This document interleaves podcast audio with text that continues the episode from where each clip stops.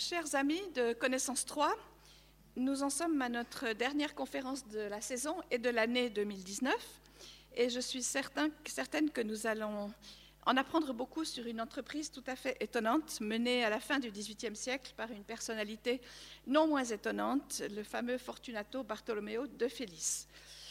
Vous avez certainement déjà entendu parler de cette immense réalisation, immense ouvrage qui adapte et suit, qui suit et adapte celui de Diderot en France. L'encyclopédie d'Yverdon a surtout été connue longtemps des hum, historiens, des spécialistes. Et puis en 2003, elle a été publiée sous forme de DVD qui en fait n'est plus vraiment compatible, venez-vous de me dire. Et elle a retrouvé tout récemment une certaine publicité dans le grand public grâce à Corinne de Sarzan, écrivain suisse roman, qui a publié un livre intitulé Le palais aux 37 378 fenêtres.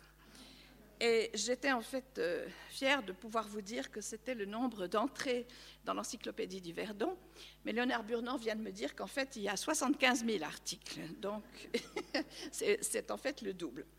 Et Corinne de Sarzan euh, raconte sous forme de roman cette grande aventure, mais elle n'a aucune prétention de respecter la vérité historique. Mais nous allons retomber sur la vérité historique avec notre conférencier du jour, Léonard Burnand, qu'il n'est plus vraiment nécessaire de présenter puisqu'il est devenu un habitué de nos cycles de conférences.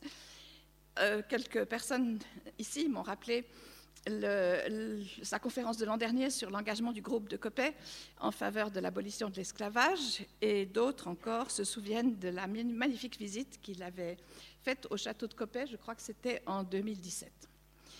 Mais je voudrais quand même rappeler rapidement que Léonard Burnand a quitté l'université pour venir nous rejoindre. Il est vice-doyen de la faculté de lettres et il me disait qu'il y a beaucoup, beaucoup d'occupations et d'obligations en ce temps de fin d'année.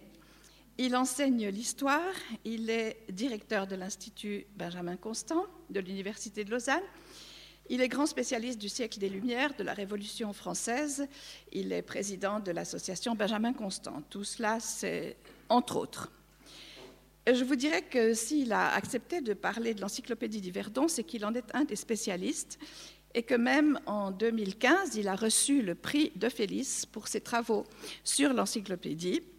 Il en a en particulier étudié les coulisses dans un article paru dans la revue historique vaudoise en 2012. Il s'est penché également sur la correspondance de De Félix avec des personnalités européennes. Il a travaillé sur je mets des guillemets, le transfert de matériaux.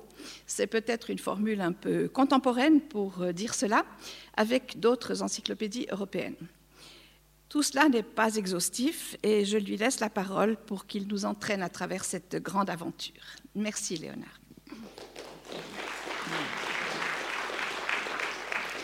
Merci beaucoup, cher Chantal, pour cette euh, chaleureuse introduction. Euh, comme Madame le Choulepnikov euh, vient de l'indiquer, j'ai réussi à m'éclipser quelques heures du campus de Dorigny, où je dirige actuellement un processus qui s'appelle l'auto-évaluation de la faculté des lettres. Ça génère beaucoup de paperasse, de données statistiques. C'est vous dire à quel point je suis heureux d'avoir un prétexte pour être parmi vous cet après-midi et échapper pendant quelques heures à la bureaucratie académique. Heureux aussi de pouvoir reparler d'un sujet qui m'a passablement occupé il y a quelques années et que j'avais laissé un peu de côté euh, ces derniers temps. Vous savez que d'habitude, quand je viens parmi vous, c'est plutôt pour vous parler de Germaine de Stahl, de Benjamin Constant, de Jacques Necker, du château de Coppet, que ce soit pour vous faire visiter ces lieux de mémoire liés au groupe de Coppet ou pour vous euh, promener à travers euh, la pensée et l'œuvre de ces grands écrivains suisses romans du tournant des Lumières. Mais c'est le Nord vaudois qui va capter notre attention cet après-midi, puisque nous allons parler d'un chef-d'œuvre un peu méconnu, Hein, quand on parle de la contribution suisse à l'Europe des Lumières, on a tendance à penser tout de suite à Jean-Jacques Rousseau. Eh bien, n'en déplaise à nos chers amis du bout du lac, euh, là, euh, le pays vaudois, lui aussi, a apporté une contribution absolument majeure à l'Europe des Lumières, notamment à travers euh, ce chef-d'œuvre qu'est l'Encyclopédie d'Yverdon, monumental ouvrage en 58 volumes, on va en reparler tout à l'heure. Et à l'époque où nous nous intéressons beaucoup à la question de l'encyclopédisme, notamment à travers des outils euh, contestables et néanmoins utiles tels que Wikipédia, il n'est pas inutile de s'interroger sur les origines d'un tel phénomène, hein, puisqu'évidemment on n'a pas attendu nos chers amis de Wikipédia pour tenter de rassembler les savoirs. Hein. on, parle de projet de totalisation des savoirs dès lors qu'il est question d'encyclopédisme rassembler et synthétiser les connaissances pour les rendre accessibles au public, eh bien, euh, tous les projets actuels dans le domaine du numérique qui visent à créer des encyclopédies en ligne s'inspirent d'une très longue tradition de l'encyclopédisme, et c'est aussi à cela que sert l'histoire, à replacer les phénomènes culturels, politiques, religieux, climatiques, économiques qui nous affectent dans le ton long et c'est là qu'on se rend compte que les hommes et les femmes n'ont pas beaucoup d'imagination et qu'en général, ils recyclent plutôt les recettes qui ont euh, permis à leurs ancêtres, parfois bien lointains, de, de prospérer. Alors, De Félix et son encyclopédie d'Yverdon n'ont rien inventé non plus. Il y avait déjà en amont un phénomène de longue durée, à travers notamment certaines compilations médiévales sur lesquelles je ne vais pas m'apesantir. À la fin du XVIIe siècle, le retentissant dictionnaire historique et critique de Pierre Bayle, publié à Amsterdam, était déjà une forme de tentative euh, d'encyclopédie. Et puis surtout, nos amis britanniques, dès le début du XVIIIe siècle, dès le premier chapitre du siècle des Lumières, avaient, sous l'égide d'Ephraim Chambers, publié à Londres, une encyclopédie qui allait servir de modèle à celle que nous connaissons tous, celle qui occupe toute la place dans les manuels scolaires, c'est-à-dire l'encyclopédie parisienne de Diderot et d'Alembert. Puisque vous pouvez faire un micro-trottoir euh, au marché de Noël, si euh, quelqu'un a entendu parler d'une encyclopédie du XVIIIe siècle, avec quelques petits souvenirs scolaires, ce sera évidemment l'encyclopédie qu'on considère comme la seule, à tort, euh, grande encyclopédie des Lumières, publiée par Diderot et d'Alembert au XVIIIe siècle. Et on va voir tout à l'heure à quel point il est faux de penser que c'est la seule grande encyclopédie francophone euh, du siècle de Voltaire. Dans le programme affiché au début de ce monumental dictionnaire universel par Diderot et d'Alembert euh, figure euh, ce fameux système de l'arbre des connaissances. Hein. D'Alembert explique que doivent donc faire les auteurs d'un dictionnaire encyclopédique dresser, comme nous l'avons fait, une table générale des principaux objets des connaissances humaines. Et Diderot renchérit former un tableau général des efforts de l'esprit humain dans tous les genres et dans tous les siècles, présenter ces objets avec clarté. Jusqu'ici, personne n'avait conçu un ouvrage aussi grand. Il oublie un tout petit peu ce qu'avait fait Chambers en Angleterre, dont il s'était largement inspiré, mais nous savons que nos amis français ont parfois tendance à avoir la mémoire courte lorsqu'il s'agit de dire qu'ils sont les premiers. C'est valable en sport, c'est valable dans le domaine de l'encyclopédisme. Alors, cette encyclopédie, évidemment admirable à bien des égards de Diderot et d'Alembert, va, euh, au milieu du XVIIIe siècle, avoir un succès considérable, un succès aussi de scandale, puisqu'elle sera en bonne partie censurée, mais on ne va pas entrer dans toutes ces considérations maintenant. Mais ce qu'on a tendance à oublier, c'est que peu de temps après, un projet d'envergure tout à fait comparable va voir le jour chez nous, en terre vaudoise, à Yverdon.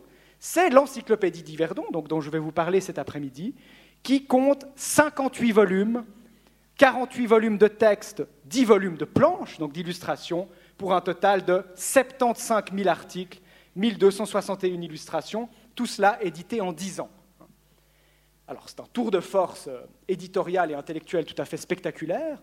Pendant longtemps, et de façon très injuste, c'est-à-dire à travers tout le 19e et une bonne partie du 20e siècle, l'historiographie, à tort, hein, a eu tendance à dire que l'encyclopédie d'Yverdon n'était qu'une simple contrefaçon de l'encyclopédie de Paris. On verra tout à l'heure, quand je vous parlerai du marché des encyclopédies au XVIIIe siècle, qu'il existait en effet toutes sortes de versions pirates de l'encyclopédie de Diderot et d'Alembert, y compris certaines imprimées chez nous à Lausanne, par des gens qui étaient proches des pasteurs. Mais l'encyclopédie d'Yverdon, elle, n'est pas du tout une contrefaçon de Diderot et d'Alembert, et c'est ce que je vais vous montrer. C'est un ouvrage tout à fait original, et c'est une contribution absolument capitale de la Suisse euh, à la pensée des Lumières européennes. Donc, il s'agit non pas d'une copie, mais d'une refonte complète et originale de l'encyclopédie parisienne. Vous avez de très nombreux articles qui sont largement remaniés, auquel cas ils portent la marque R, et vous avez des milliers d'articles qui sont entièrement nouveaux, auquel cas ils portent la lettre N. Donc on a une part euh, gigantesque de ces 75 000 articles qui est tout à fait nouvelle par rapport à ce qu'on pouvait lire chez Diderot et d'Alembert. Alors, ce n'est pas simplement pour faire du neuf. Il y a d'abord un motif scientifique.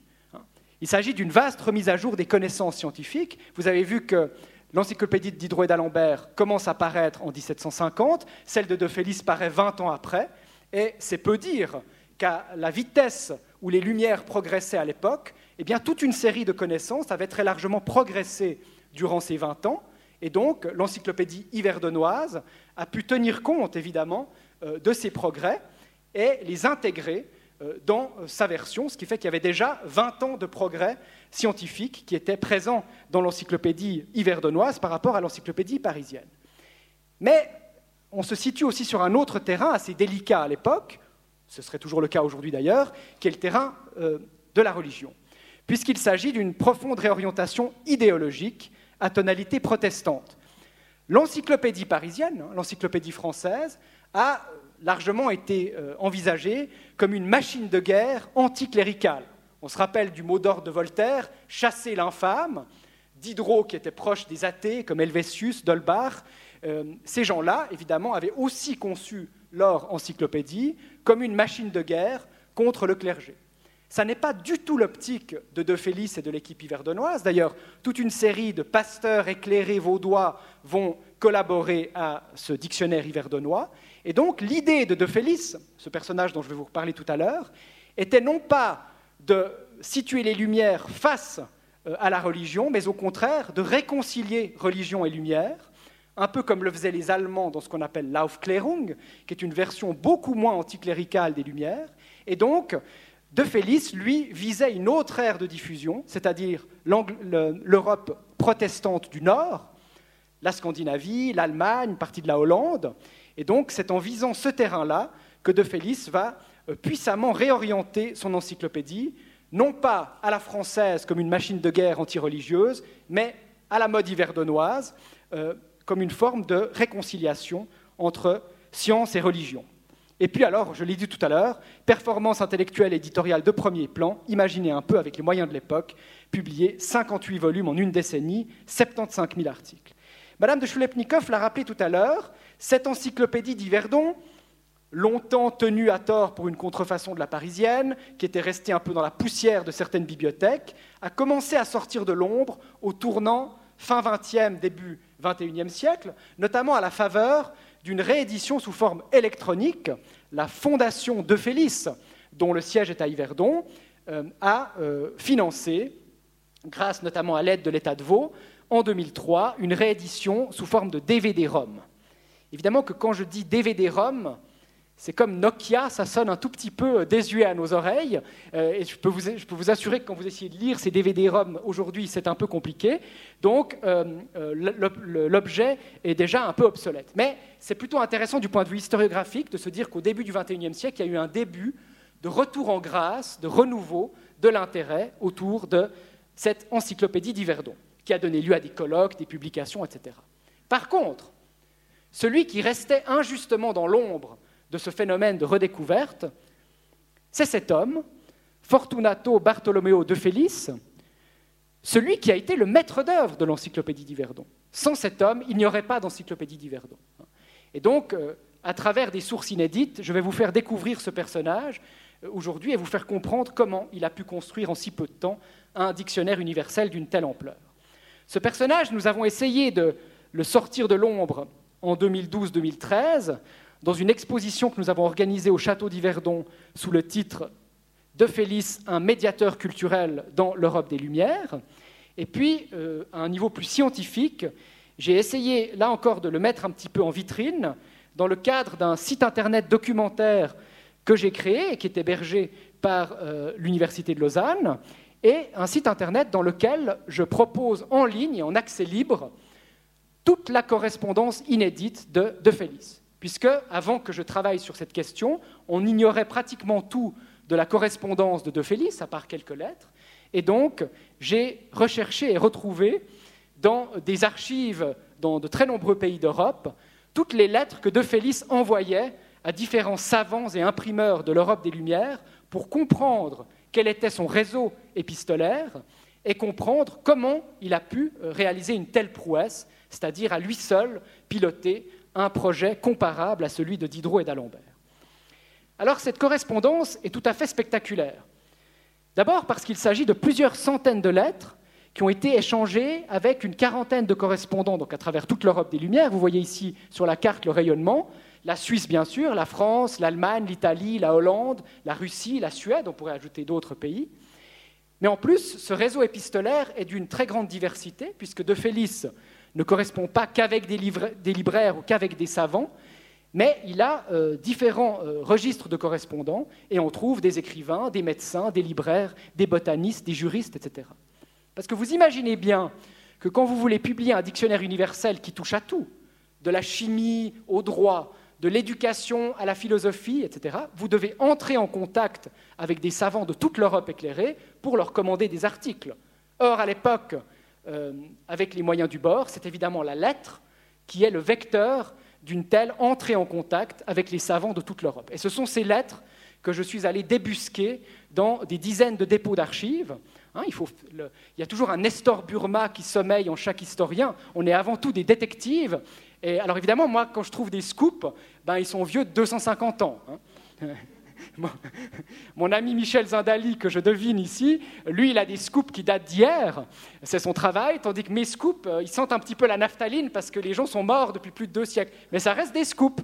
Et donc, euh, je, vais fouiller, euh, comme tous les historiens, dans les archives pour retrouver des matériaux qui permettent de nous donner une autre vision de l'époque qui nous intéresse puisque l'histoire, c'est un perpétuel recommencement finalement. Hein.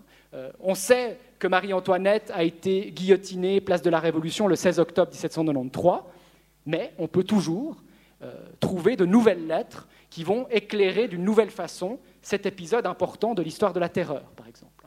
Eh bien, l'encyclopédisme au XVIIIe siècle, pour comprendre comment ça marche, quels sont les rouages d'un tel phénomène, quel est le matériau premier pour l'historien, c'est trouver des sources. Eh bien, les sources ici, ce sont ces lettres euh, que personne n'avait vues auparavant, que j'ai pu donc retrouver dans les archives. Cette correspondance est une véritable mine d'informations. Pourquoi? Parce qu'elle documente précisément ce qui nous intéresse, les modalités de rédaction et de diffusion d'une encyclopédie au XVIIIe siècle. Elle nous apporte des renseignements précis sur le fonctionnement de l'une des principales imprimeries suisses de l'époque. De Félix, au moment au sommet de sa puissance, est de toute évidence l'un des deux ou trois plus grands imprimeurs libraires de Suisse au XVIIIe siècle, et la Suisse est l'une des plaques tournantes du monde de l'édition au XVIIIe siècle. Donc on a affaire à un personnage absolument majeur de l'édition au siècle des Lumières. il ne suffit pas de s'intéresser simplement au texte des Lumières, mais à ceux qui rendent possible le fait que des livres arrivent entre les mains des lecteurs et que les idées de Rousseau, de Voltaire ou des autres puissent circuler. C'est là que sont euh, essentiels ces personnages tels que De Félix. Alors de Félix, on va en dire un mot quand même. Personnage particulièrement haut en couleur, vous aurez compris à son nom qu'il n'était pas Yverdenois de naissance. Hein. C'est un Italien qui est né à Rome en 1723 et qui va d'abord être moine, ce qui n'est pas a priori le cursus évident euh, pour devenir éditeur libraire en terre vaudoise, vous l'aurez compris. De Félix est un moine un petit peu particulier puisqu'il va enseigner la philosophie à Rome, puis la physique expérimentale à Naples, Jusque-là, tout va bien en termes de carrière. Les choses vont se gâter lorsqu'il va prendre la fuite avec sa maîtresse, qui était une comtesse, la comtesse Panzuti, laquelle s'était échappée du couvent où son mari l'avait enfermée. Donc, dans le CV d'un moine italien du XVIIIe siècle, la fuite avec une maîtresse, déjà, qui en plus est une comtesse échappée d'un couvent, ça peut poser problème. Donc les deux amants fugitifs vont être rattrapés. De Félix va être ramené au Vatican, il va devoir faire pénitence, et puis on va l'enfermer dans un couvent en Toscane. Mais comme De Félix est un véritable aventurier des Lumières, il va s'échapper de ce couvent. Hein, on est en plein roman policier. Il va, euh, sous un faux nom, traverser la moitié de l'Italie, franchir les Alpes dans la neige avec une seule boussole qu'on possède encore pour euh, se guider, et arriver dans le seul paradis terrestre, la République de Berne. La République de Berne, où ce moine défroqué et fugitif va être accueilli les bras ouverts par les membres du patriciat bernois, et notamment par cet homme Vincent Bernard de Charner, le futur euh, euh, bailli d'Aubonne, Vincent Bernard de Charner, bernois francophile, très cultivé, qui va tout de suite comprendre le potentiel de De Félix. Et ces deux hommes vont créer toute une série de structures culturelles à Berne, un café littéraire, une société typographique, des journaux. Donc De Félix va devenir un, un véritable homme de médias dans la Berne de cette époque. Mais ça ne lui suffit pas. L'homme est ambitieux et euh, il a envie de créer sa propre société typographique. Alors au préalable, ce moine défroqué qui va se convertir au protestantisme, par conviction ou par calcul, je vous laisse choisir, en tout cas va se marier avec une dame de bonne famille, Suzanne Catherine Vavre, et ce sera le premier de ces trois mariages dont seront issus 13 enfants. Ce qui est pas mal pour un ancien moine tout de même. Hein. Trois mariages, treize enfants, une conversion au protestantisme. Vous voyez un peu le personnage. De Félix, donc, a décidé de créer sa propre société typographique et il va aller s'installer à Yverdon en 1762, l'année où Rousseau est d'ailleurs de passage à Yverdon. Yverdon est une petite ville en termes d'habitants, mais c'est une cité très dynamique sur le plan culturel, avec des salons, des sociétés de lecture et surtout le thermalisme qui attire euh, toute une série de curistes hein, euh, euh, qui allient justement les soins avec des activités culturelles. Et donc il y, a un, rayonnement culturel assez important à Yverdon à cette époque. Ça n'a pas échappé à De Félix, qui va s'installer à Yverdon, créer une imprimerie, créer un pensionnat dans lequel il va lui-même dispenser une bonne partie des cours et devenir une figure intellectuelle majeure du Nord vaudois. Et alors, c'est depuis Yverdon, parce que vous avez compris qu'il a beaucoup cheminé à travers l'Europe jusqu'à maintenant. Une fois qu'il s'est posé à Yverdon en 62, il y reste. Et c'est depuis Yverdon qu'il va diriger toutes ces entreprises typographiques et donc, vous l'aurez compris, rédiger toutes les lettres qu'il va adresser à de multiples correspondants. Hein, donc Yverdon, de ce point de vue-là, va devenir une sorte de capitale des Lumières, avec De Félix, qui travaillait 18 heures par jour dans son imprimerie, hein, il était absolument inépuisable, comme disait Balzac, il se repose d'un travail dans un autre. Et donc, tout en dirigeant son imprimerie, en publiant des livres, en donnant des cours à ses pensionnaires, eh bien, il écrit des lettres à tous les savants et libraires de l'Europe pour construire cet immense édifice que sera l'encyclopédie du Verdon. Vous me direz, fantastique de retrouver toutes ces lettres dans les dépôts d'archives.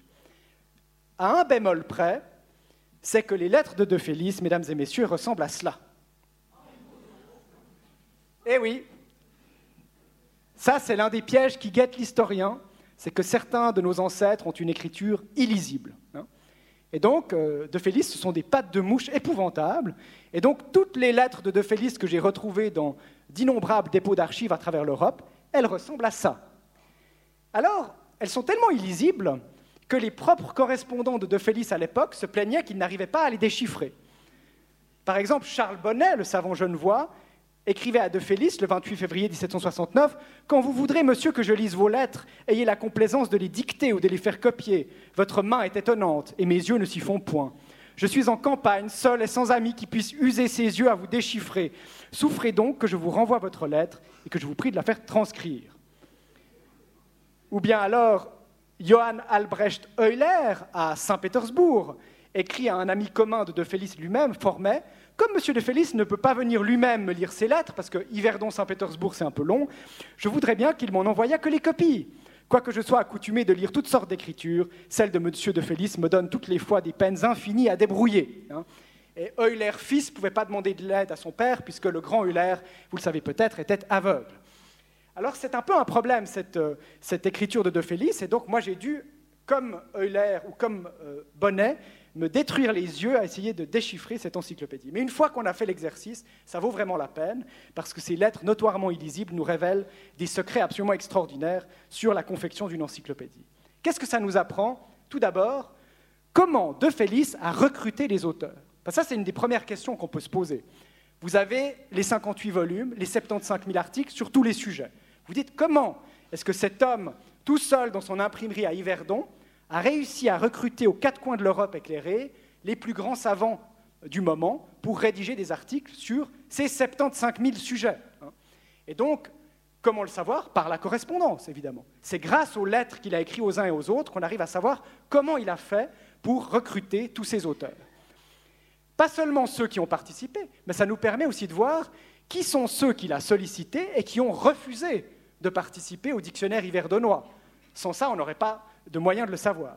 Par exemple, De Félix a contacté le grand naturaliste suédois Carl von Linné. Et j'ai retrouvé la lettre dans laquelle il le sollicite. Les papiers publics vous auront appris la vaste entreprise que j'ai projetée et que je m'en vais exécuter dans quelques mois. Si vos occupations pouvaient vous permettre de fournir quelques articles pour mon édition de l'encyclopédie entièrement refondue, cette entreprise y gagnerait infiniment. Coup d'épée dans l'eau, Linné refusera de participer à l'encyclopédie d'Yverdon. De Félix a également essayé de recruter le grand magistrat milanais Cesare Beccaria, hein, l'un des pères du combat contre la peine de mort, grand magistrat des Lumières. Voici la lettre que j'ai retrouvée dans laquelle on comprend en quels termes l'éditeur Yverdenois a cherché à séduire son compatriote italien Beccaria. Vous aurez appris sans doute la vaste entreprise que je m'en vais exécuter dans quelques mois, d'une refonte générale de l'encyclopédie. Je serais enchanté, monsieur, si je pouvais orner celle-ci de votre nom célèbre. C'est pourquoi je prends le parti de vous en prier moi-même et de vous assurer que votre nom paraîtra à la tête du premier tome avec ceux de très grands hommes qui travaillent actuellement à mon édition. Sauf que les très grands hommes, à cette date, il ne les a pas encore. Hein. Donc il y, a une bonne dose de bluff, puis en plus, lui de dire il va le mettre au tout premier du premier tome, c'est pas sûr du tout non plus. Hein. Vous voyez que les euh, éditorialistes d'aujourd'hui ont un peu les mêmes stratégies. De Félix essaye aussi de recruter le savant genevois Charles Bonnet. Et Bonnet va refuser, voici en quels termes, Ma santé, monsieur, suffit à peine à la composition de mes propres ouvrages. Comment suffirait-elle à la révision des ouvrages d'autrui et surtout à celle d'une encyclopédie? La refondre, ou plutôt la refaire, serait le travail d'une société qui s'en occuperait au moins pendant 30 ans. Et encore lui échapperait-il une foule d'erreurs ou de méprises. Je ne saurais donc vous encourager le moins du monde à tenter une entreprise qui ruinerait votre santé et vos affaires. Hein, donc Bonnet est catégorique, il ne veut pas participer à l'encyclopédie d'Yverdon. Par contre, la correspondance de De Félix permet de voir comment il a recruté les savants qui ont accepté, eux, de participer au grand projet hiverdonnois. Et le plus gros poisson, il est allé le pêcher du côté de Berne, c'est le médecin et poète bernois Albrecht von Haller, notre Haller national, que De Félix a réussi à convaincre. Voilà ce qu'il lui écrit le 7 décembre 1770. Ce n'est pas une contrefaçon. Donc vous voyez, De Félix rappelle toujours, et il pourrait presque être encore là aujourd'hui pour le rappeler avec moi, que ça n'est pas une contrefaçon. Mon encyclopédie est un ouvrage qui n'existait point. C'est un ouvrage entièrement nouveau. L'encyclopédie de Paris ne me sert que comme tant d'autres ouvrages, dont je tire ce que je trouve passable encore, est digne de reparaître tel quel, ce qui se réduira à bien peu de choses. Hein, toujours l'élégance de De Félix vis-à-vis de Diderot et d'Alembert. Eh bien, Aller va être convaincu, et d'ailleurs, l'encyclopédie d'Yverdon est dédiée à Albrecht von Haller, qui va écrire de très nombreux articles pour l'encyclopédie d'Yverdon. Le projet l'intéresse scientifiquement, et puis De Félix a une bonne idée, c'est qu'il va le payer. Hein, puisque grâce à la correspondance, on arrive à savoir également combien De Félix versait euh, d'argent à Aller pour qu'il publie des articles dans son encyclopédie. Hein. Il a quand même affaire à un Bernois. Les magnifiques lettres de De Félix à Albrecht von Haller sont conservées dans ce lieu tout à fait délicieux au cœur de Berne, la Burger Bibliothèque, où on peut donc aller les consulter. De Félix, autre tour de force, va réussir à recruter un personnage qui est peu connu aujourd'hui, mais qui joue un rôle considérable à l'époque, Jean-Henri Samuel Formet, qui est le secrétaire perpétuel de l'Académie de Berlin et qui est à la tête d'un immense réseau épistolaire à travers toute l'Europe. Et donc, De Félix, en s'associant Formet, va pouvoir euh, investir le réseau épistolaire de Formet. Déjà à l'époque, on fonctionne en termes de réseau. Le networking d'aujourd'hui, rien de plus ringard. Hein. Le réseautage, ça dure depuis des siècles. Et donc, De Félix a très bien compris qu'il lui faut pas seulement des savants dont le nom va faire vendre son encyclopédie, comme Aller, il lui faut aussi des savants qui vont eux-mêmes pouvoir servir d'interface et le mettre en réseau avec des aires linguistiques qu'il maîtrise moins bien. Et donc De Félix a compris que s'il veut l'Allemagne du Nord, il lui faut Formet. Formet va devenir un partenaire crucial. Voilà ce que De Félix lui écrit. Je ne me propose pas de donner l'encyclopédie de Paris, mais une encyclopédie nouvelle en faisant usage de l'encyclopédie de Paris, tout comme des autres sources propres à obtenir mon but. Toute ma prétention consiste à donner une encyclopédie plus complète. Hein. Et De Félix va même réussir à aller débaucher des savants parisiens tels que le grand astronome Lalande, des gens qui avaient collaboré avec l'encyclopédie de Diderot et d'Alembert et qui vont également collaborer avec l'encyclopédie d'Yverdon. Hein. Certains portent la double casquette. Alors une fois que De Félix a recruté euh, euh, toute, cette euh, équipe de, rédacteurs, avec notamment de, très grands savants, on l'a vu, eh bien, il va entrer dans son rôle de rédacteur en chef. C'est-à-dire qu'il va commencer à commander des articles aux uns et aux autres, et à commenter et à retravailler les textes qu'il reçoit. Et ça aussi, on le sait, grâce à, grâce à la correspondance. C'est-à-dire que la correspondance de De Félix permet d'entrer dans le laboratoire d'une encyclopédie au XVIIIe siècle, et ça, on ne peut pas du tout le faire avec celle de Diderot et d'Alembert, parce qu'on n'a pas le même type de lettres. Là, on a un homme qui est à la fois le maître d'œuvre, l'imprimeur, le libraire, le rédacteur en chef, il cumule toutes ces fonctions, et donc, euh, De Félix, à travers sa correspondance, nous permet d'entrer dans le laboratoire. Comment est-ce qu'on confectionne une encyclopédie à cette époque? Et là, on voit comment il va interagir avec ses auteurs. Et j'aime autant vous dire que souvent, il ne met pas de gants. Par exemple, quand il écrit au fils Allaire, pas le grand Allaire, mais le petit Gottlieb Emmanuel, à propos des articles géographiques qu'il lui a commandés sur la Suisse. Voilà ce qu'il lui écrit. Je viens de parcourir vos articles. Permettez-moi de vous dire en général que je n'y ai trouvé qu'un très mince intérêt. On aurait pu très bien se passer de tous sans faire le moindre tort ni à l'encyclopédie, ni à la Suisse. Voilà, là vous avez le ton de Félix avec ses auteurs. Alors évidemment, Gottlieb Emmanuel von Haller est horriblement vexé, euh, il se plaint, et De Félix doit lui réécrire. Je serais au désespoir que mes lettres vous fissent la moindre peine. Mais mes lettres n'ont d'autre but que de vous prier de ne pas perdre de vue l'intérêt général de toute l'Europe dans vos articles et je serais bien fâché qu'on puisse me reprocher que je remplace les inutilités françaises par les inutilités helvétiques. Ah, ça, c'est une bonne façon de s'excuser. Hein vous en remettez une couche. voilà. Alors là, vous avez un bon résumé du comportement de Félix avec certains de ses auteurs. Certains se sont horriblement vexés et ont arrêté de collaborer avec lui. Par exemple, De Félix a réussi à recruter en Hollande un historien un peu oublié aujourd'hui, mais qui était connu à l'époque, Hendrik van Wijn, et j'ai retrouvé à La Haye, dans les réserves euh, de manuscrits de la Koninklijke Bibliothèque, la bibliothèque royale des Pays-Bas à La Haye, j'ai retrouvé dans les archives de ce Wijn une documentation qui éclaire de façon tout à fait inédite les rapports entre De Félix et ses auteurs. Là, ce que vous avez à l'écran, c'est le brouillon d'un article que Wijn a écrit pour l'encyclopédie d'Yverdon. Il en avait gardé une copie, il envoie l'original à Yverdon. Quelque temps plus tard, le volume de l'encyclopédie d'Yverdon sort, et Van Wijn se rend compte, à son grand désarroi, que De Félix a complètement mutilé son texte. Et Van Wijn, vous voyez dans les marges, corrige tout ce que De Félix a changé sans lui en demander l'autorisation. Donc ça, c'est un document unique, une page de l'encyclopédie d'Yverdon, annotée par un auteur qui, sur la base de son propre manuscrit, rectifie tout ce que le rédacteur en chef a changé sans son accord. Du coup, Van Wijn est absolument furieux. Vous savez, les, grands historiens hollandais euh, qui reçoivent des, récompenses à la cour, etc., n'ont pas tellement l'habitude qu'à Yverdon, on mutile leur texte. Donc, il envoie une lettre furibonde à De Félix pour lui dire qu'il euh, est absolument outré de, voir que, son travail a été mutilé et lui dit Je vous estime trop pour ne pas vous parler comme je pense. Cet article ne peut faire honneur ni à vous, ni à moi, ni à votre ouvrage, parce qu'en changeant mes mots, on a donné quelquefois un tout autre tour à mes pensées. Hein. Donc on voit que De Félix est un maître d'œuvre particulièrement interventionniste et qui ne se gêne absolument pas pour soit critiquer et dire à Gottlieb Emmanuel que son travail ne vaut rien, soit euh, mutiler, changer les textes sans demander l'autorisation des auteurs, puis après c'est trop tard, de toute façon c'est publié.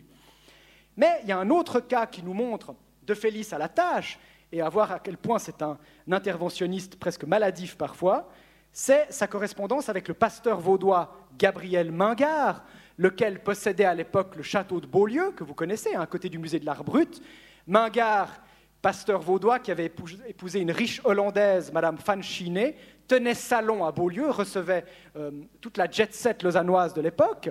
Et euh, Mingard, quand il avait un peu de temps libre, entre une soirée dans le salon de sa femme et quand même un tout petit peu de travail de pasteur parce qu'il fallait mériter sa paye, écrivait des articles pour l'encyclopédie d'Yverdon. Sauf que De Félix n'avait pas du tout l'intention de lui laisser carte blanche, il lui envoyait des plans des articles. Et ça, c'est quelque chose que j'ai retrouvé dans les archives de Mingard. Mingard avait été chargé d'écrire l'article Autorité. Assez lourd comme mandat. Hein. On est au temps des Lumières, il y a toute une réflexion sur l'absolutisme, sur la monarchie à l'anglaise, etc. Ce n'est pas à n'importe qui qu'on va confier l'article Autorité. Alors De Félix se dit attention, euh, le petit pasteur Mingard, euh, il ne faut pas qu'il parte euh, en électron libre, et donc il lui fait carrément le plan de l'article.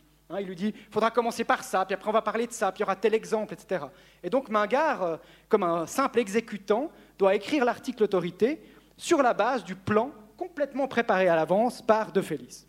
Donc voilà, à travers quelques extraits inédits de la correspondance de De Félix, un éclairage euh, tout à fait renouvelé sur les coulisses euh, des relations avec les auteurs. Maintenant, l'autre volet qui m'intéresse et que j'aimerais traiter cet après-midi, c'est les relations avec les autres imprimeurs libraires. Parce qu'évidemment que De Félix n'est de loin pas le seul à vendre des livres dans l'Europe des Lumières, et ça n'est de loin pas le seul en Suisse romande, puisqu'on est dans une terre d'imprimeurs. Lausanne, Genève, Yverdon, Neuchâtel, c'est un, pays très riche en marchands libraires qui vendent dans toute l'Europe de l'époque. Et vous imaginez bien que de féroces concurrences vont euh, émerger entre ces personnages. Tout d'abord avec ses voisins de la Société typographique de Neuchâtel, la fameuse STN, qui, là encore, euh, sous euh, la protection d'un pasteur, vendait des, pamphlets pornographiques dans toute l'Europe de l'époque. Les pasteurs neuchâtelois, euh, visiblement, estimaient que l'argent n'avait pas d'odeur.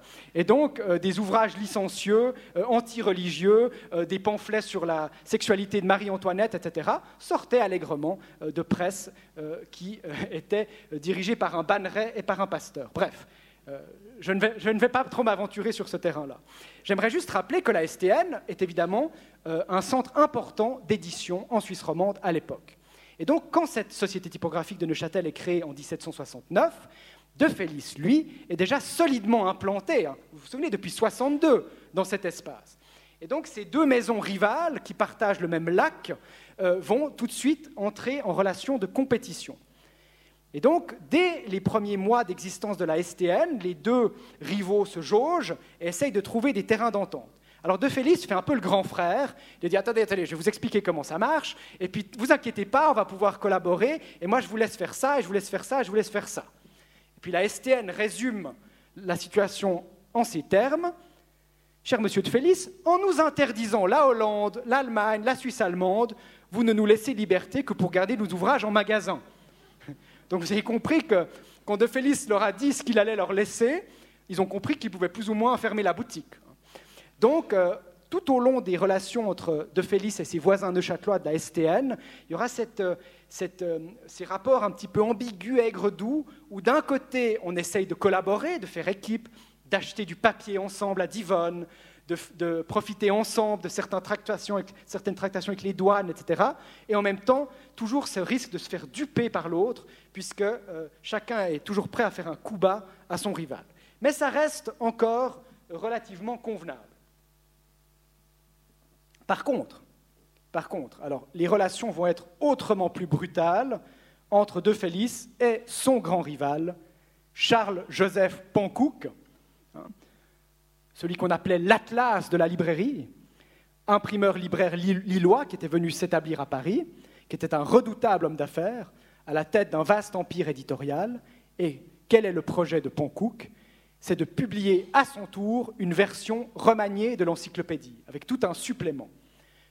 Pankouk investit de gros capitaux dans cette entreprise. Or, tout à coup, catastrophe, il apprend qu'en même temps, à Yverdon, De Félix est en train, lui aussi, de préparer une édition entièrement refondue et mise à jour de l'encyclopédie d'Hydro et d'Alembert. Et donc, Pankouk a tout de suite compris que ce moine défroqué euh, établi dans le pays de Vaud était un rival extrêmement dangereux pour lui et pour son propre dictionnaire.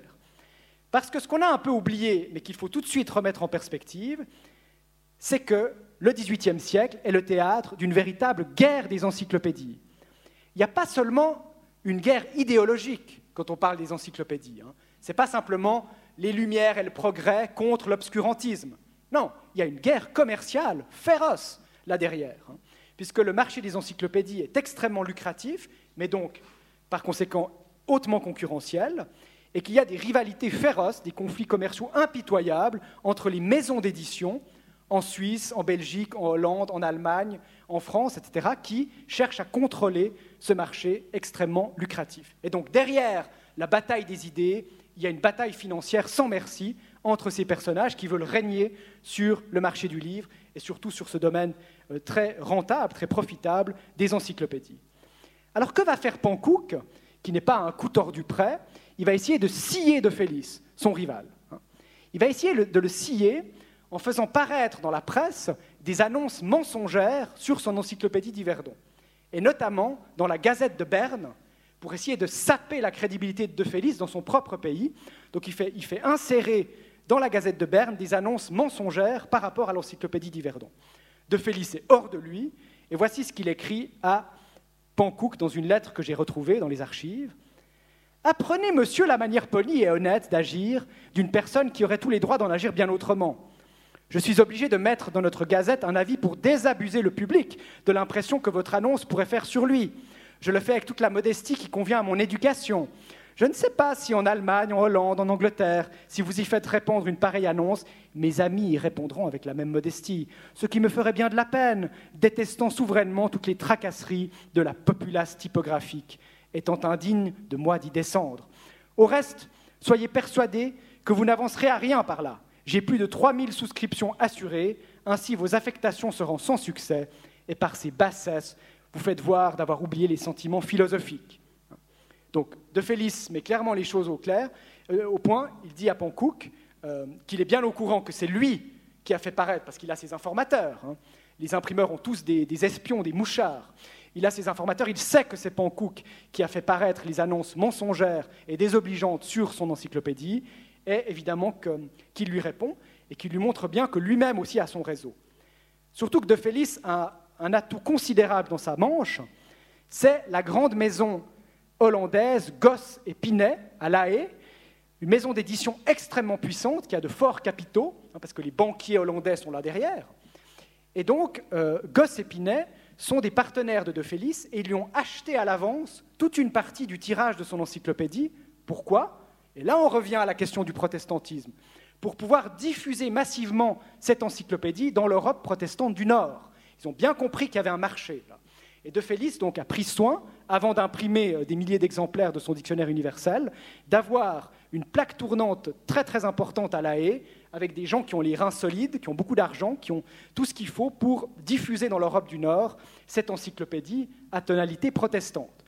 Gosse et Pinet, comme ils ont mis beaucoup d'argent dans l'affaire, ils sont furieux de savoir que Pankouk essaye de les scier. Et donc c'est Pierre Gosse en personne qui va écrire cette lettre euh, cinglante à Pankouk, lettre que j'ai retrouvée dans les archives. Si vous pensez, monsieur, à faire désister monsieur de Félix de l'entreprise, toutes vos peines sont, seront et resteront inutiles. Monsieur de Félix est fortement irrité de votre conduite à son égard, et en vérité, point sans raison. J'ai été indigné de votre façon d'agir en cette affaire. Une pareille conduite n'est point permise entre gens comme il faut, qui ont reçu une éducation honnête. On ne le pardonnerait point à la lie du peuple. Hein. Donc Gosse, hors de lui, menace à son tour Pankouk. Pankouk, qui a mis une partie de sa fortune dans l'affaire, ne va évidemment pas se laisser impressionner, parce que lui aussi a des associés dans sa manche. Et il va faire entrer en scène un autre personnage particulièrement truculent, c'est Pierre Rousseau, Pierre Rousseau, qui est lui aussi un aventurier des Lumières, qui est allé s'installer dans le duché de Bouillon, qui a eu la bonne idée euh, d'épouser la fille d'un personnage très puissant sur place, qui a créé sa propre imprimerie. Comme il est dans un duché qui est en, marge des frontières du royaume de France, il peut imprimer à peu près ce qu'il veut et le vendre clandestinement ensuite dans le royaume. Et euh, Pierre Rousseau est un partenaire de Pankouk. Et qu'est-ce que va faire Pierre Rousseau? Il va utiliser son journal le journal encyclopédique, qui est un journal très influent à l'époque, pour commencer lui aussi à répandre euh, des informations malveillantes sur De Félix. Voilà ce qu'il écrit dans son journal euh, encyclopédique du 1er novembre 1770. On voit clairement que les auteurs et les rédacteurs de ce fameux dictionnaire, l'encyclopédie d'Yverdon, ne se piquent point d'être philosophes, puisqu'ils cherchent à les insulter après s'être sans doute enrichis de leurs dépouilles.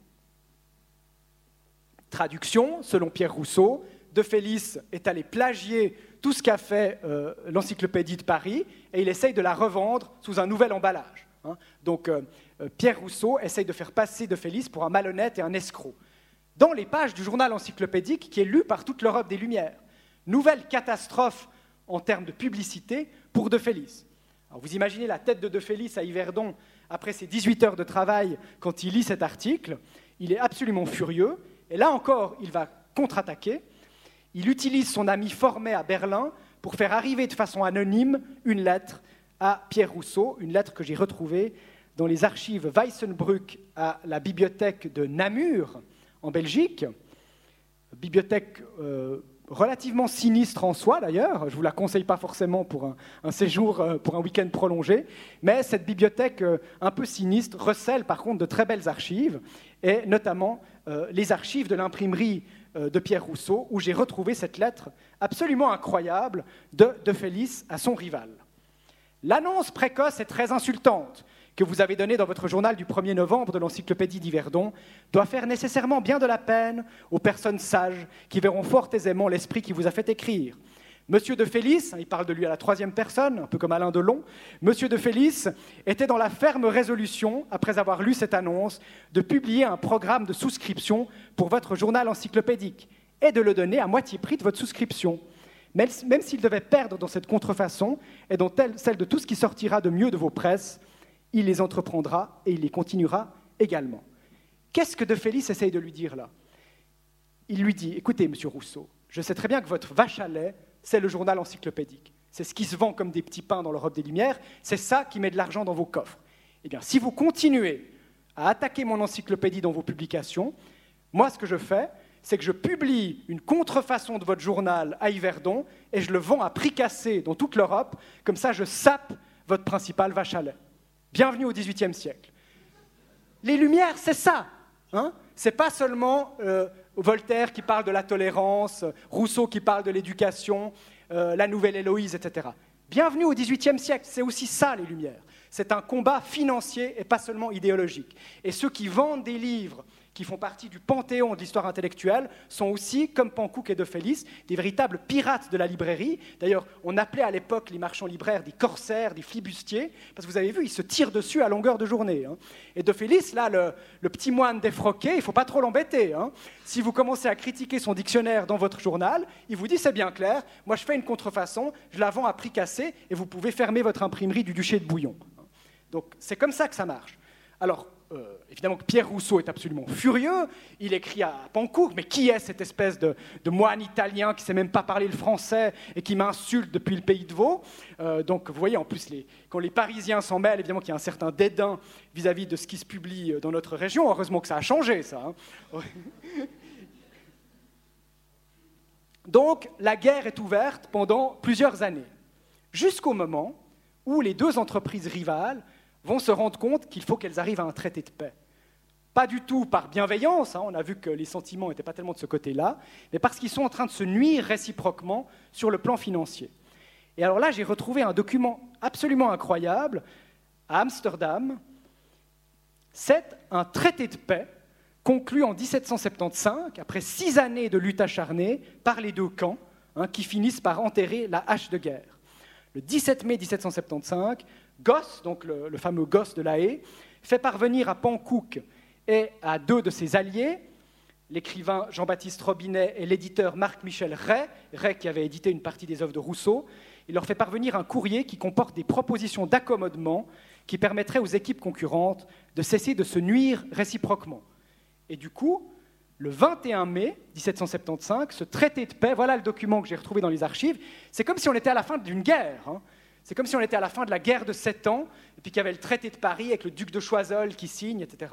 Ben là, c'est la guerre des encyclopédies qui prend fin avec la signature de ce traité de paix dans la ville de Harlem entre Marc-Michel Ray, qui représente le comte Pankouk, donc chacun a envoyé une sorte d'émissaire, hein, un peu comme quand Talleyrand ira plus tard au congrès de Vienne, et puis Pierre Gosse, qui s'est déplacé depuis La Haye pour signer au nom de l'association qu'il forme avec De Félix. Et donc, avec ce papier, prend fin la guerre des encyclopédies, c'est-à-dire que le camp Pankouk et le camp d'Yverdon vont accepter de calmer le jeu euh, pour se partager le gâteau encyclopédique. Parce que ce traité s'accompagne de toute une série de clauses. On se partage les aires d'influence pour que chacun puisse tirer un profit maximal de son aire de diffusion, mais on arrête de se nuire réciproquement. De Félix, et j'en viens donc à ma conclusion, à la lumière de sa correspondance inédite, laquelle éclaire les coulisses de l'encyclopédie d'Yverdon, De Félix apparaît donc comme un intermédiaire culturel. Et en histoire, aujourd'hui, et notamment quand on travaille sur l'histoire culturelle du XVIIIe siècle, on s'intéresse de plus en plus à ces personnages-là. C'est-à-dire qu'on a longtemps mis en avant les grands auteurs, euh, les grands salons littéraires, les grandes académies, mais il faut aussi prendre en considération les personnages intermédiaires, les passeurs de culture, les traducteurs, ceux qui s'occupent de faire circuler les livres, ceux qui fondent des sociétés littéraires, des cabinets de lecture. Et De Félix, ce n'est pas évidemment une figure majeure des Lumières comme Rousseau ou comme Voltaire, mais c'est un intermédiaire culturel. Et euh, on peut lire, par exemple, dans un ouvrage euh, assez récent sur les grands intermédiaires culturels de la République des lettres, cette bonne définition de l'intermédiaire culturel. Pour la période traitée, l'Ancien Régime, on peut définir l'intermédiaire culturel comme un membre de la République des lettres qui se considère lui-même comme un trait d'union entre des mouvances culturelles différentes, qu'il s'agisse de pays, de langues, de milieux, d'espaces religieux ou philosophiques. Un intermédiaire culturel est donc quelqu'un qui transmet des valeurs culturelles d'une mouvance à une autre et qui en est conscient. Eh bien, De Félix, non seulement remplit parfaitement euh, ce profil-là, mais en plus, il était tout à fait conscient du rôle d'intermédiaire qu'il jouait, comme en témoigne une lettre qu'il adresse le 7 septembre 1770 à Albrecht von Haller. Voilà ce qu'il dit. J'envisage les livres sous un point de vue bien plus noble, car je crois que les bons livres appartiennent non aux libraires, mais à l'humanité, qui demande d'être éclairée et formée à la vertu. Et sous ce point de vue, que je crois le véritable, les imprimeurs ou libraires ne sont que les intermédiaires de cet ouvrage salutaire. Et de Félix, qui a grandi en Italie, qui est venu s'installer à Berne, puis à Yverdon, qui a rédigé dans une langue qui n'était pas la sienne, le français, qui a fait euh, circuler des livres dans différentes aires linguistiques, confessionnelles, mais aussi euh, politiques, culturelles, était tout à fait désireux de favoriser le dialogue entre les cultures, et c'est pourquoi dans son, imprimerie verdonoise, il a publié énormément de traductions. Faire connaître en Italie les ouvrages allemands ou français, faire connaître en Allemagne ou en Hollande les ouvrages italiens. Et donc la traduction pour lui participait justement de cet effort euh, d'un dialogue entre les cultures dans l'Europe des Lumières. Et donc, à partir de cet exemple de De Félix, et à partir de cette encyclopédie d'Yverdon, 58 volumes, 75 000 articles, on peut illustrer de façon extrêmement vivante et incarnée ce qu'a pu être une des contributions essentielles de notre pays, la Suisse, à un vaste mouvement, celui de l'Europe des Lumières. Je vous remercie.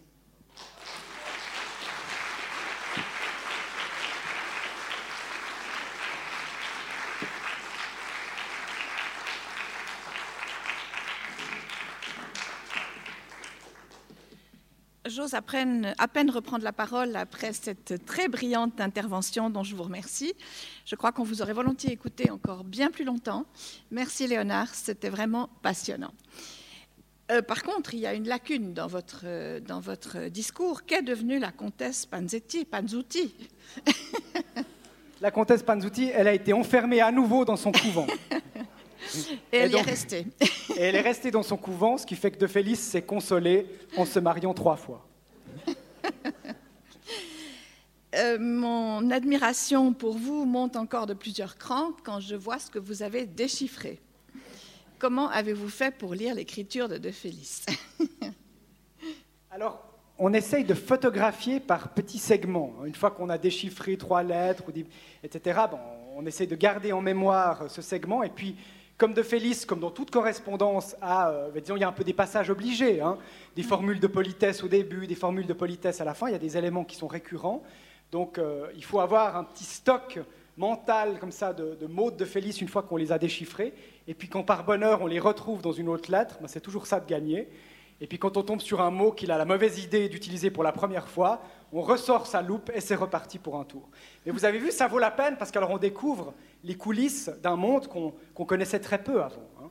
Et donc c'est ça la magie de l'histoire, c'est quand on peut lever le voile sur un pan inédit de notre passé. C'est pour ça qu'il y a un Nestor Burma en chacun de nous. Merci. Je n'ose imaginer le travail, le temps que ça vous a pris et comment avez-vous fait pour retrouver dans toutes ces bibliothèques éparses dans l'Europe entière. C'est magnifique. Félicitations. Merci Chantal. Euh, une question encore, après je donne la parole bien sûr au public, c'est celle de la diffusion. Euh, pouvez-vous en dire deux mots? Donc on sait euh, que la maison Gosse Épinay à La Haye a acheté, enfin a réussi à obtenir 3000 souscriptions de toute l'encyclopédie. Hein, donc ça fait 3000 fois 58 volumes, ce qui est quand même pas mal pour l'Europe de l'époque. Hein. Surtout que vous avez vu, ce sont de, grands volumes luxueux, onéreux. Donc quand vous arrivez déjà à avoir 3000 euh, souscripteurs qui vous commandent les 58 volumes, ça permet un retour sur investissement qui est intéressant. Le problème de De Félix, c'est qu'il avait euh, un certain appétit mercantile et que dans les années 70, quand il a vu que ça marchait bien, que les souscriptions rentraient, il a commencé euh, à avoir les yeux un peu plus gros que le ventre et ensuite il s'est embarqué dans d'autres projets plus aléatoires qui ont moins bien fonctionné. Par exemple, il a décidé de mettre sur pied avec Albrecht von Haller un dictionnaire universel de médecine. Le problème, c'est qu'Haller est mort en cours de route, que le projet s'est enlisé, que De Félix avait déjà payé un certain nombre de médecins que j'ai pu identifier grâce à la correspondance, et qu'il n'a jamais pu sortir ce dictionnaire qui est resté dans ses cartons alors qu'il avait avancé beaucoup d'argent. Au même moment, il publie un dictionnaire universel de justice, qui est d'une grande qualité intellectuelle, mais qui s'est moins bien vendu que prévu. Et donc, à la fin des années 70, De Félix commence à être dans une position un peu plus délicate sur le plan financier, surtout qu'il s'est acheté la grande propriété de Bonvillard Hein, près du lac de Neuchâtel, qu'il a des vignes, que sa troisième épouse, euh, qui a tendance à jeter l'argent par les fenêtres, invite tout le monde à souper. Et donc l'éditeur Yverdonnois commence à avoir des dettes. Et il va aborder, euh, en étant euh, financièrement fragilisé, la dernière décennie, les années 1780, avec des entreprises typographiques un peu plus hasardeuses, un marché du livre qui est en train de se casser la figure parce que les législations ont changé en France et donc les régions limitrophes comme la Suisse romande arrivent moins à tirer profit euh, de la censure royale pour vendre sous le manteau euh, des contrefaçons d'ouvrages français prohibés. Et donc De Félix est au bord de la ruine lorsqu'il meurt à Yverdon en février 1789, juste avant la Révolution française, tellement au bord de la ruine que sa veuve et ses enfants hésitent même à accepter la succession. Donc euh, la success story a été surtout les années 60 et 70, et puis après, il y a une légère dégringolade sur la fin, mais ça rend le personnage d'autant plus romanesque et, euh, attachant. Il y a un côté grandeur et décadence, un peu Barry Lyndon. Tout à fait. Donc la, société a disparu après la mort de, de Félix. L'imprimerie, etc., etc., la librairie, et tout ça a disparu.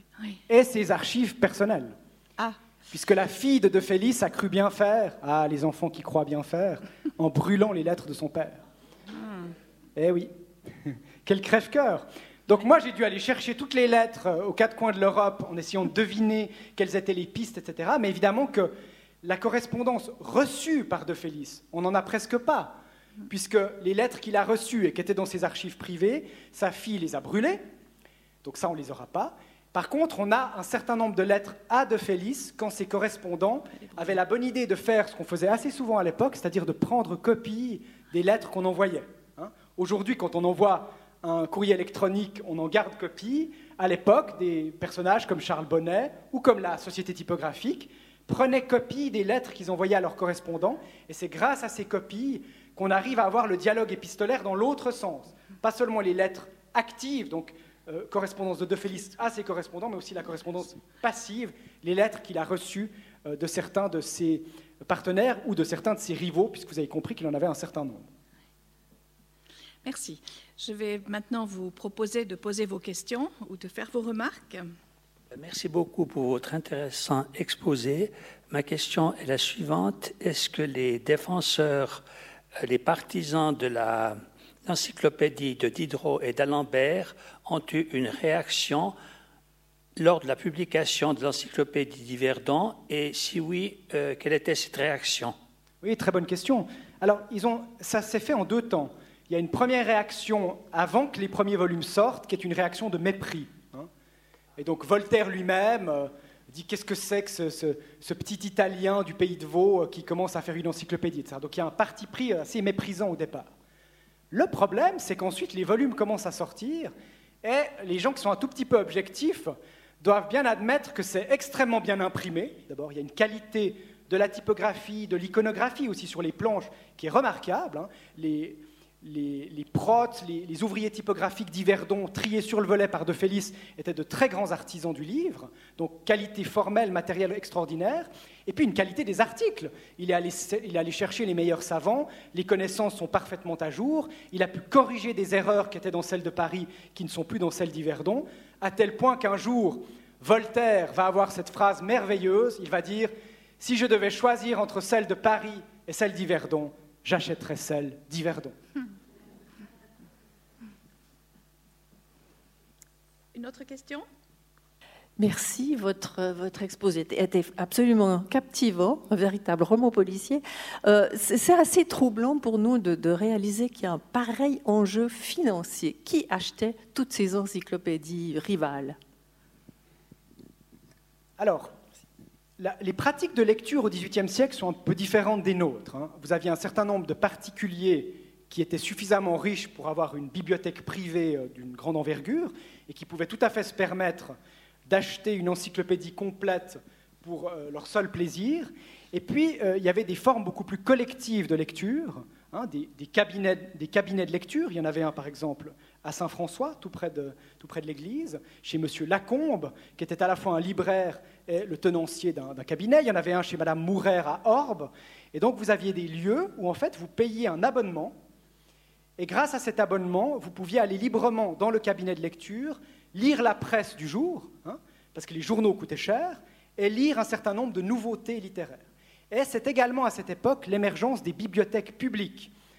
À l'époque où travaille de Félix, est créée une bibliothèque publique à Yverdon, que l'on doit à Élie Bertrand, et qui est l'ancêtre de la bibliothèque actuelle d'Yverdon.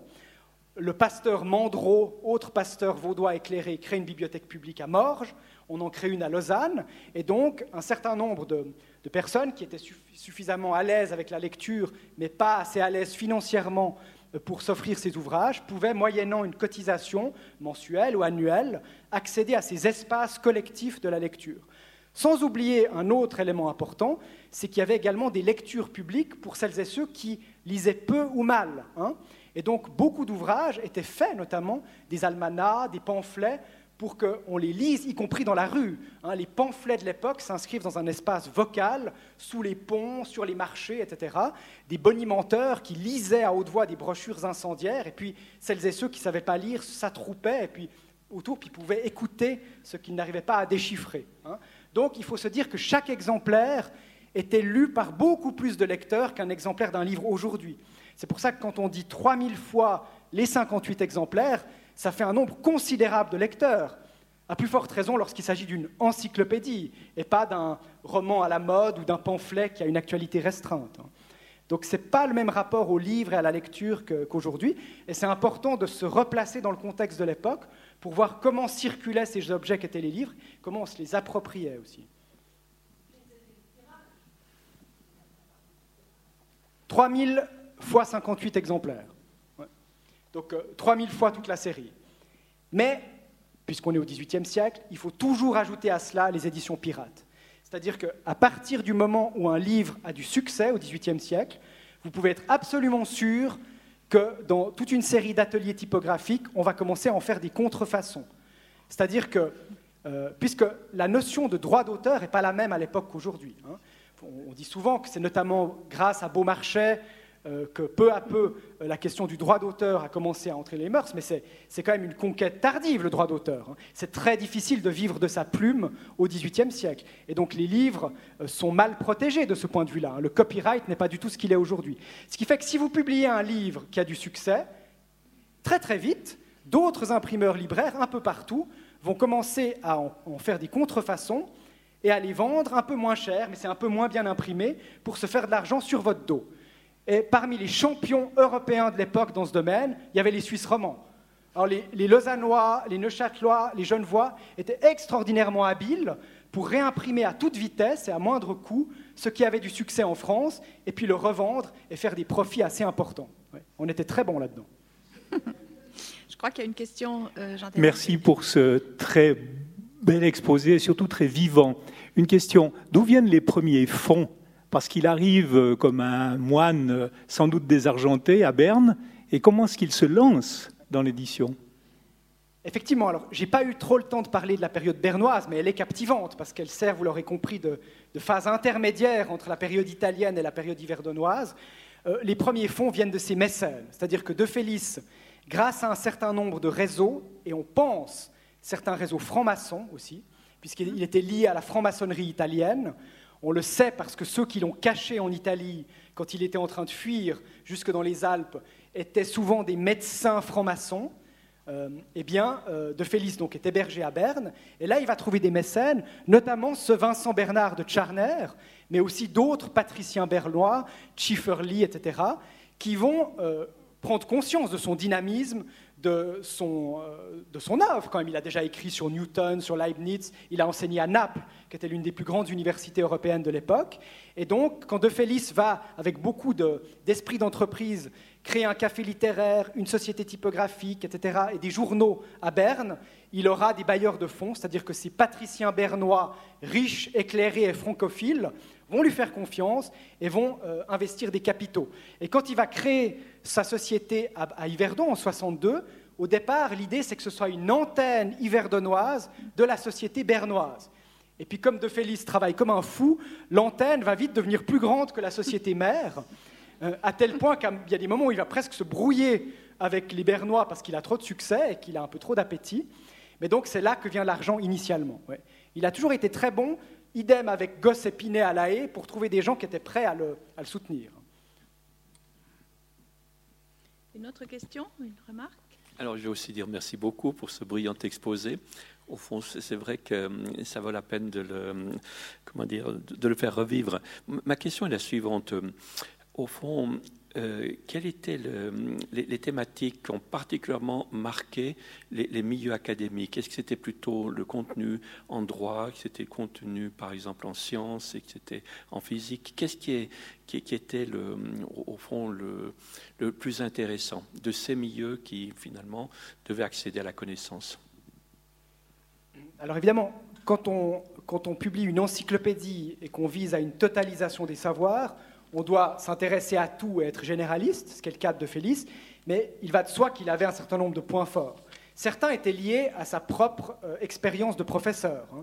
Donc, il avait enseigné la philosophie à Rome et la physique expérimentale à Naples, donc il était particulièrement compétent dans ces domaines, euh, philosophie morale, euh, physique expérimentale, et donc là, il savait où aller recruter les bons savants.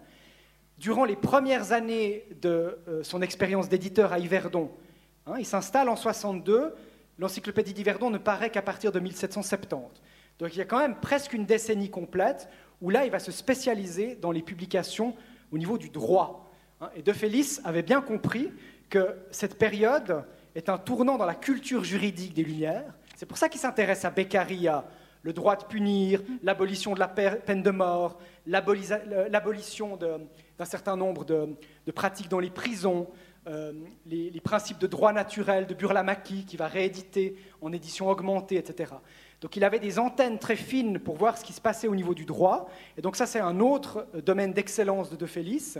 Et là, il a de la chance parce qu'en Suisse romande, il y a toute une série de juristes éclairés. Il va entrer en contact avec Emer de Vatel, qui était à Neuchâtel, avec des professeurs de droit de l'Académie de Genève et à Lausanne aussi.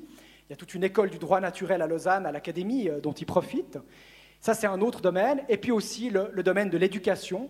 Comme De Félix euh, enseigne lui-même dans un pensionnat, qu'il publie lui-même à compte d'auteur des traités d'éducation, de pédagogie, qu'il a à cœur d'élever ses 13 enfants, mais aussi tous les élèves qu'on lui confie comme pensionnaire, euh, et qu'il est en plus dans la ville euh, qui va être ensuite celle de Pestalozzi, et puis que Rousseau a publié l'Émile l'année même où il s'installe à Yverdon, et que Rousseau vient de passer par là, Bref, euh, le, domaine de l'éducation et la pédagogie des Lumières, c'est un enjeu fort, c'est un autre champ d'excellence. Hein. Donc voilà quelques-unes des sphères dans lesquelles il va se spécialiser.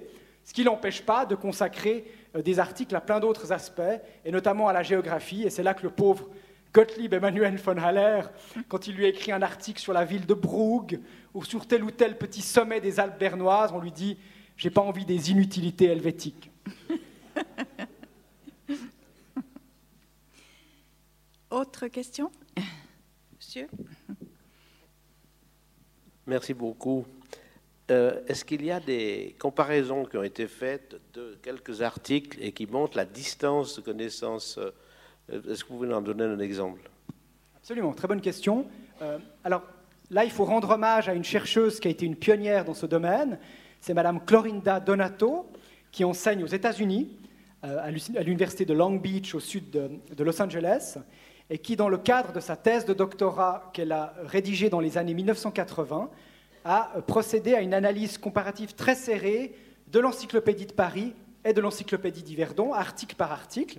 Et c'est elle qui a été la première à montrer, euh, vraiment exemple à l'appui, la part d'inédit. Hein. Euh, parce qu'il y avait encore ce vieux cliché, ouais, ouais, mais il a, recopié, puis il a changé deux, trois choses. Pas du tout. Clorinda Donato, grâce à cette euh, entreprise très chronophage quand même de comparaison article par article, a pu montrer l'ampleur du caractère inédit de l'entreprise euh, euh, hiverdonoise. Et euh, Madame de Choulepnikov citait tout à l'heure l'ouvrage de Corinne de Sarzan mhm. qui est sorti. Eh bien, Madame de Sarzan, qui connaît Madame Donato, rend hommage aussi dans, son roman au travail de cette pionnière. Et c'est assez piquant quand même de se dire que c'est une chercheuse américaine que je connais bien d'ailleurs, qui est une personne très sympathique, très dynamique, qu'il a fallu que quelqu'un vienne de Californie pour nous apprendre à nous, Vaudois, que notre encyclopédie d'Yverdon n'était pas une copie de celle de Paris. C'est ça la circulation des cerveaux. Encore une euh, question? Moi, je suis, pardon, il y a quelqu'un peut-être, je dis pendant que vous portez le micro, je suis toujours émerveillée de cette circulation de courrier euh, à cette époque. C'est extraordinaire. Et l'omniprésence de la langue française, qui était non seulement parlée, mais écrite par tout le monde. Euh, à, tel point que quand, où était le micro, pardon. Quand, De Félix écrit ensuite à certains de ses correspondants italiens, il écrit en français. C'est quand même extraordinaire. Hein. C'est sa langue natale, c'est leur langue natale. Au début, il leur écrit en italien, puis à partir d'une certaine date, euh, il leur écrit en français. Le français à l'époque était ce qu'est l'anglais aujourd'hui. Soyons un peu nostalgiques. voilà, j'ai vu maintenant. oui, merci. Euh, si vous permettez une, question peut-être un peu pratique, en fait, euh, comment est-ce que De Félix a, conduit le, on pourrait dire, le chantier de l'encyclopédie? C'est-à-dire, est-ce que les articles arrivent euh, par ordre alphabétique ou bien par thème? Très bonne question. Par ordre alphabétique.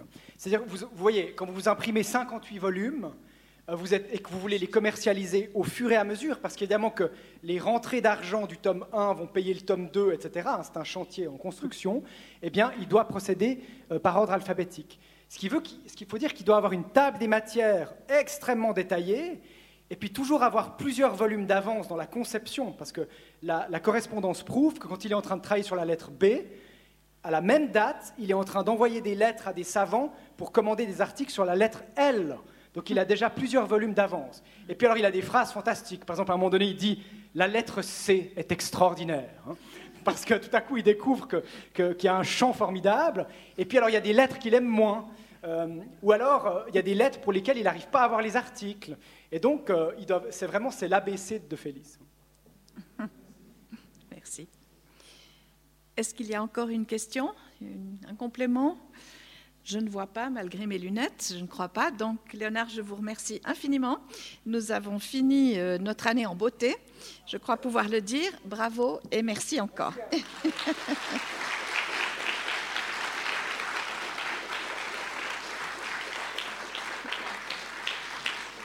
je voudrais, euh, au nom de Connaissance 3, vous adresser nos voeux les plus chaleureux pour euh, les fêtes à venir, que je vous souhaite belles et bonnes et tous nos voeux pour l'année à venir également. Nous vous donnons rendez-vous au lundi 6 janvier pour le début d'un cycle intitulé Ces peurs qui nous assaillent.